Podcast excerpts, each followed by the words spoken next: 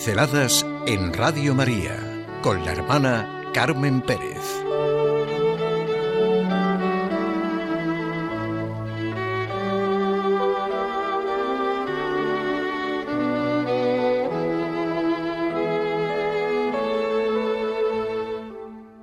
Vino a los suyos.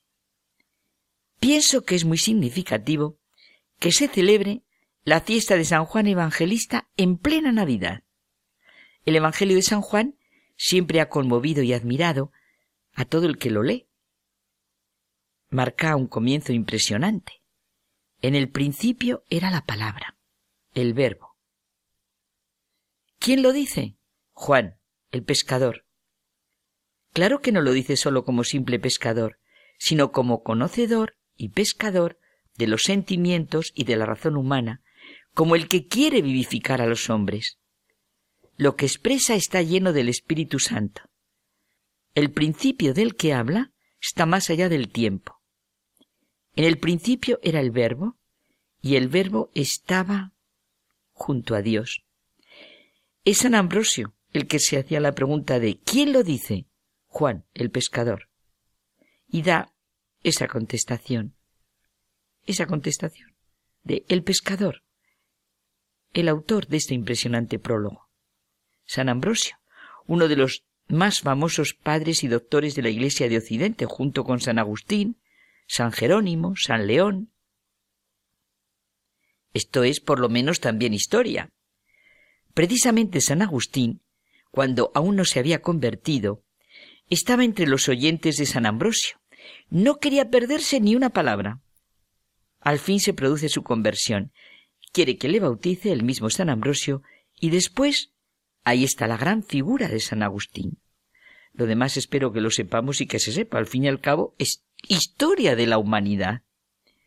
En todas las épocas, grandes pensadores se han sorprendido ante este escrito, el sorprendente Evangelio de San Juan, que empieza con ese pórtico digno del mejor edificio. Por ejemplo, comentábamos el otro día, uno de los que se sorprendió fue Hegel, considerado por la historia de la filosofía como el representante cumbre del idealismo filosófico alemán. Su pensamiento sorprende a cada nueva generación. La profundidad de su pensamiento genera una serie de reacciones y revoluciones que dieron lugar a la derecha y a la izquierda. Es que, vuelvo a San Juan, lo que llamamos el prólogo del Evangelio de San Juan es impresionante. En el prólogo está ya lo que nos quiere expresar, y lo que nos quiere comunicar. Es más, siguiendo el prólogo, se hace presente la estructura y contenido del llamado cuarto Evangelio. Toda la creación es señal de Dios. En el principio existía la palabra y la palabra estaba con Dios. Todo se hizo por ella. En ella estaba la vida, y la vida era la luz de los hombres, y la luz brilla en las tinieblas. La palabra era la luz verdadera que ilumina a todo hombre que viene a este mundo vino a los suyos. Me quedo con esta expresión, tanto por lo impresionante de la brevedad como por todo lo que implica y conlleva. Vino a los suyos. Hecho y aprende en la historia. Querrán quitar todo lo que arbitrariamente quieran y por los intereses que sean, pero el hecho está ahí. Vino a los suyos. Vino a la humanidad para hacer el bien y vivir como era Él, la verdad, y en la verdad. También ahí están las consecuencias a lo largo de la historia, los que lo reciben y los que le reciben.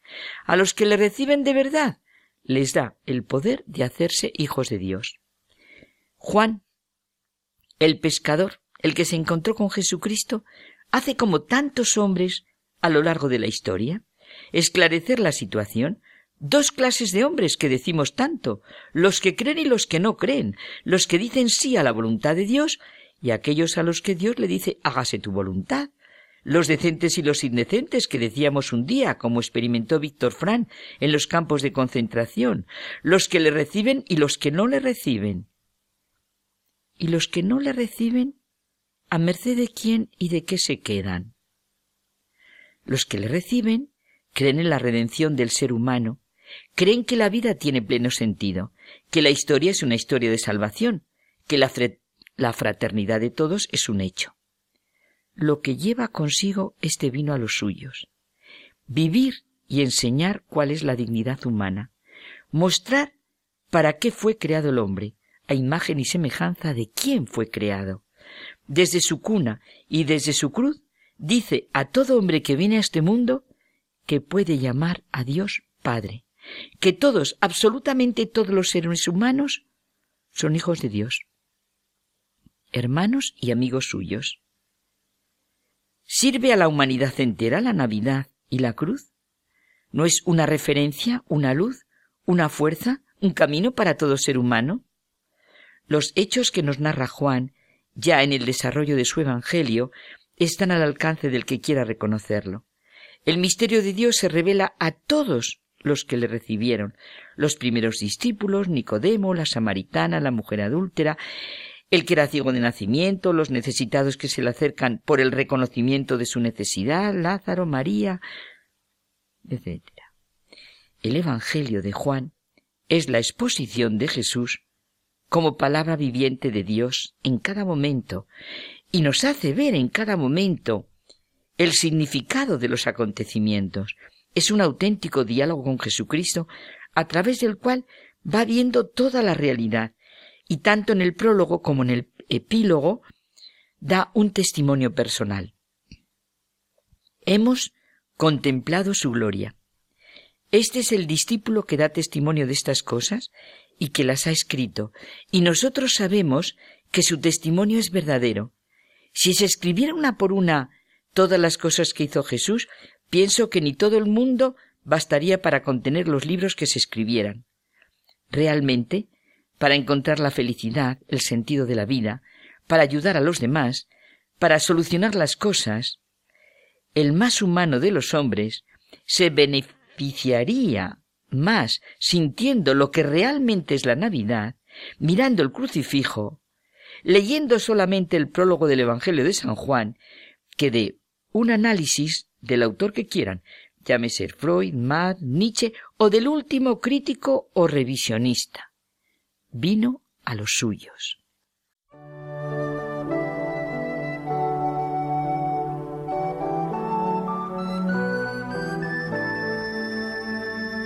Pinceladas en Radio María con la hermana Carmen Pérez.